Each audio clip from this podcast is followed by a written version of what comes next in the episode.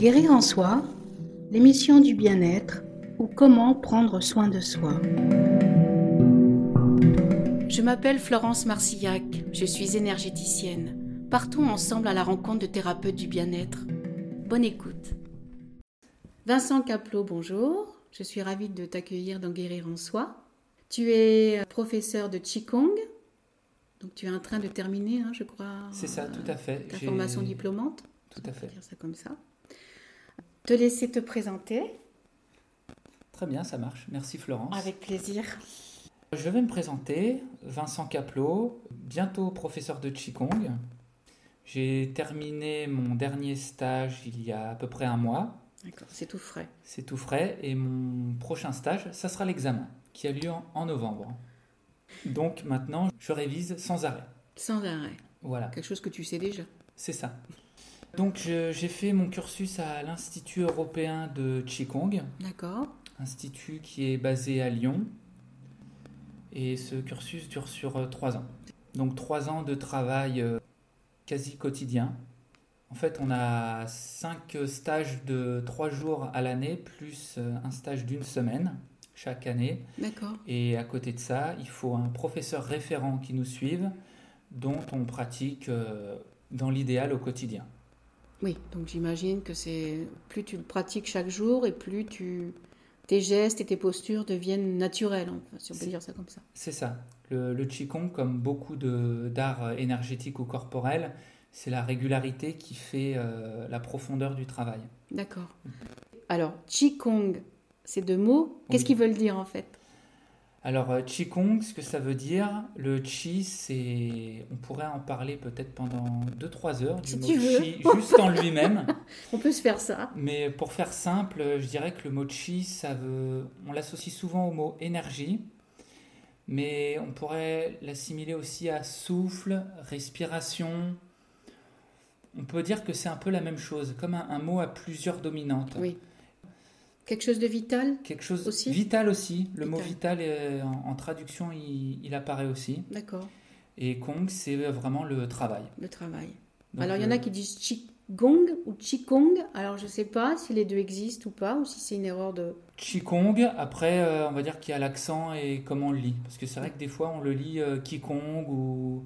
Ça dépend de la phonétique utilisée, mais usuellement on dit Qigong. Qigong. Qigong. Donc l'énergie. Et la pratique. Et la pratique. Donc pratique de l'énergie, pratique du souffle, pratique euh, de l'énergie vitale. C'est, c'est un mot composé. Je dirais que le Qi, c'est vraiment un mot composé, qui a plusieurs sens à lui-même. D'accord. Comment tu es venu au Qigong en fait?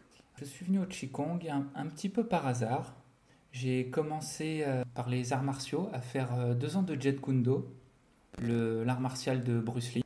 Comme beaucoup de personnes qui aiment les arts martiaux, Bruce Lee, forcément, oui. ça attire. Et après, j'ai découvert le bouquin du guerrier pacifique.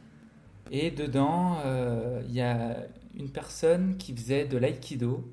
D'accord. Et j'ai trouvé ça fascinant. Et donc, j'ai dit, je veux tester l'aïkido. Donc, tu as fait aussi. Donc, j'ai fait, après, six ans d'aïkido. Au bout des six ans, bah, ma pratique commençait à être pas trop mal. Et un jour, euh, bah, on va dire que le ciel m'a dit Fais du Qigong, fais du Qigong.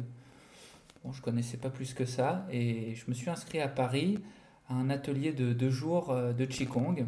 Et là, euh, révélation, j'avais jamais vu le Qigong qu'on avait pratiqué. Et ça m'a semblé intuitif, limpide, comme si j'avais fait ça depuis toujours. Il y a plusieurs Qigong différents. Par exemple, euh, on a les Badwajin qui sont très connus. C'est un enchaînement de huit postures dynamiques.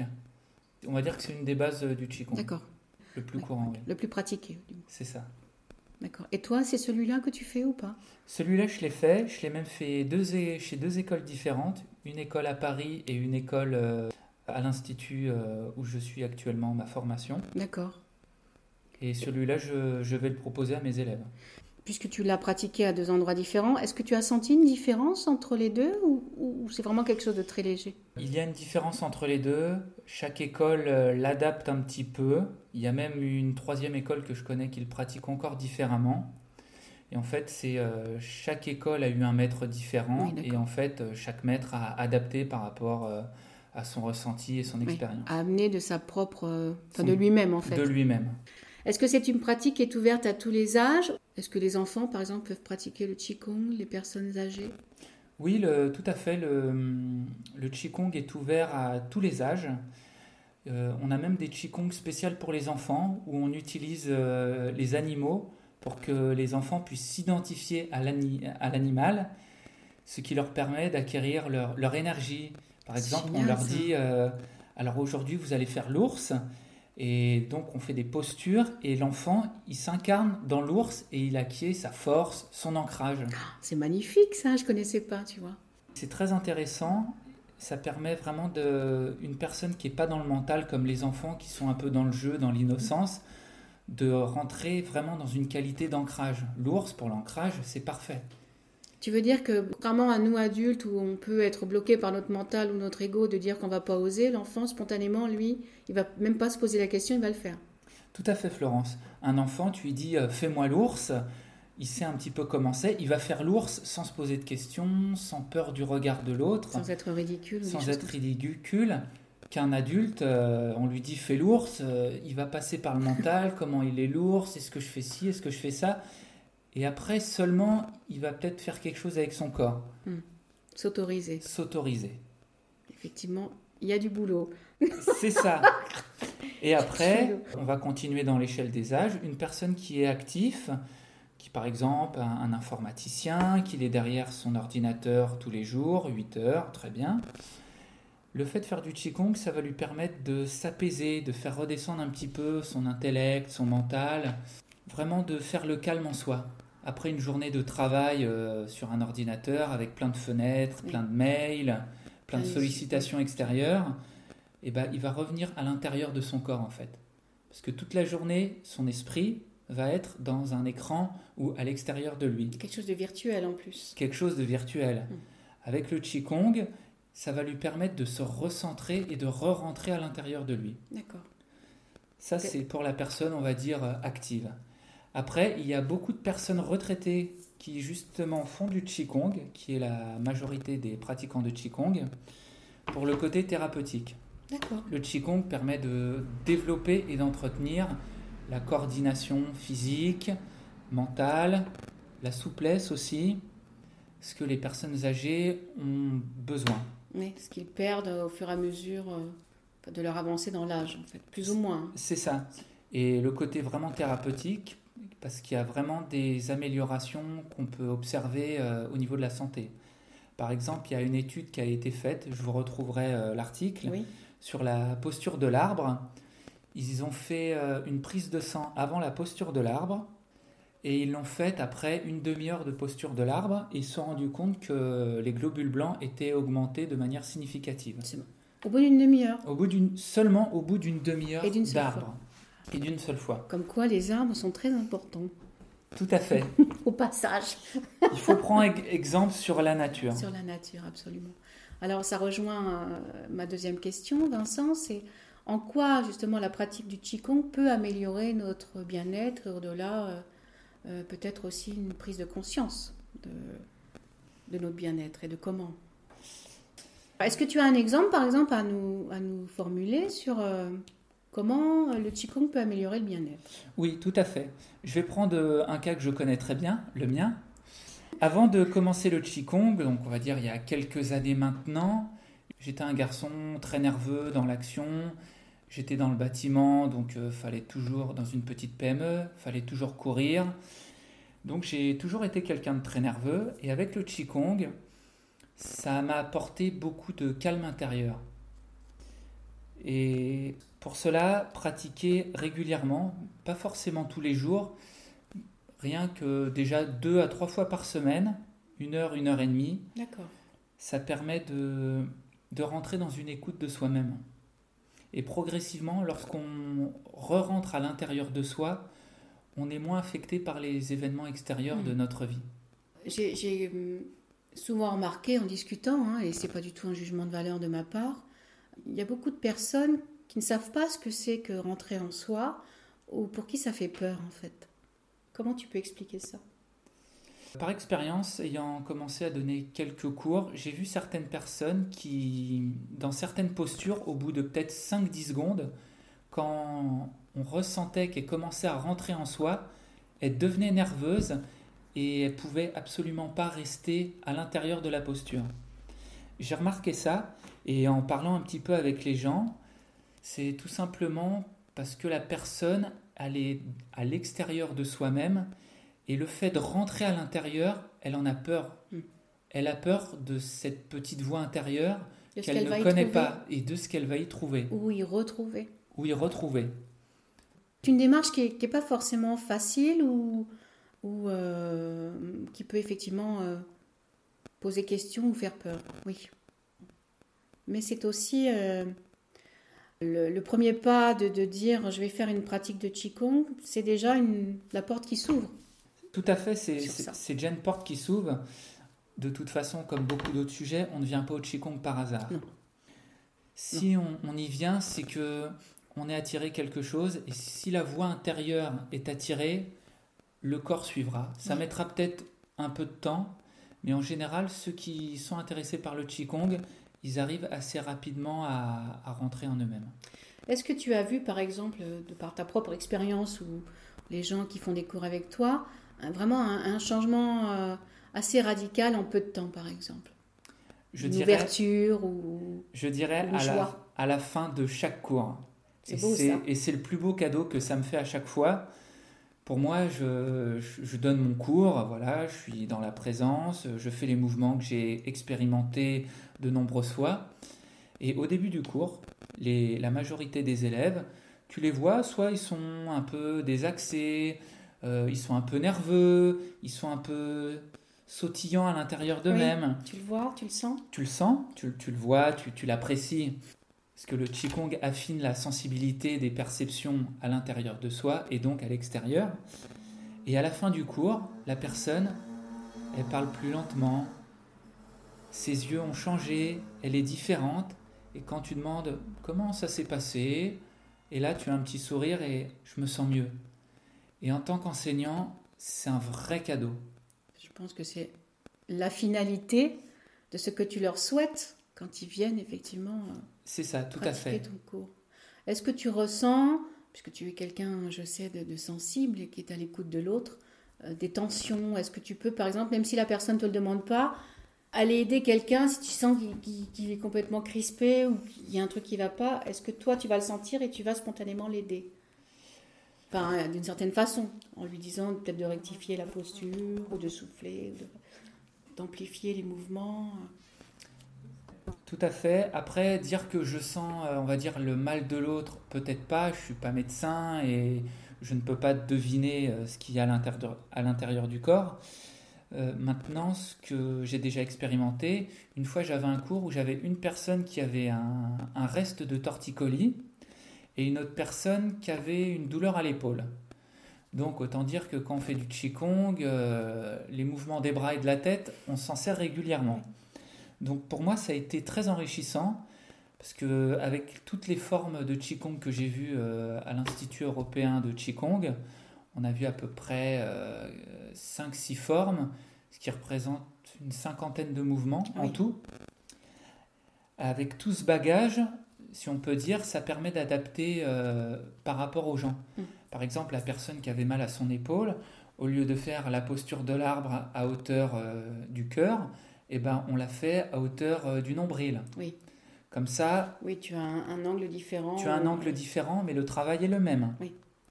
Pour la personne qui avait un torticolis, je lui ai conseillé de faire une respiration active au niveau de son cou. C'est-à-dire, elle inspire l'énergie de l'univers dans son cou et elle expire, elle le garde à son cou. Oui. Ce qui peut aider à, à la aider- libération de ce torticolis, euh, C'est ça, tout à quelle fait. que soit la raison de ce torticolis. C'est pour ça que le Qigong, on va dire, est fait pour tous les âges et toutes les problématiques humaines qu'on peut avoir. Oui. On peut même faire, euh, j'ai des collègues, eux, qui font des cours de Qigong pour personnes euh, très âgées et ils font cours les personnes sur une chaise. D'accord. Donc c'est euh, complètement adapté. c'est à- complètement adapté. C'est génial ça aussi. C'est des Qigong différents ou des Qigong, on pourrait dire traditionnels, mais adaptés à rester euh, sur une chaise, car des personnes ne peuvent pas... euh, Alors, ce qui me vient au-delà de, de la chaise et de ces personnes âgées, est-ce que ça peut être étendu à des personnes handicapées qui sont sur fauteuil? Est-ce que ça pourrait être Oui, ça- proposé? ça- cela pourrait, oui, tout à fait. oui. D'accord. Ça aussi, c'est une belle, euh, une belle approche aussi.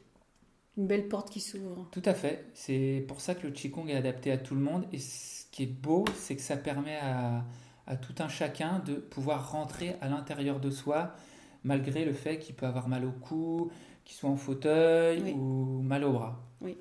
Ou que la personne se sente limitée dans son corps puisque restreint ou restreinte dans ce qu'il peut ou ne peut plus faire en fait. Tout à fait. Donc ça donne aussi cette liberté de Et pouvoir s'échapper de cette façon-là.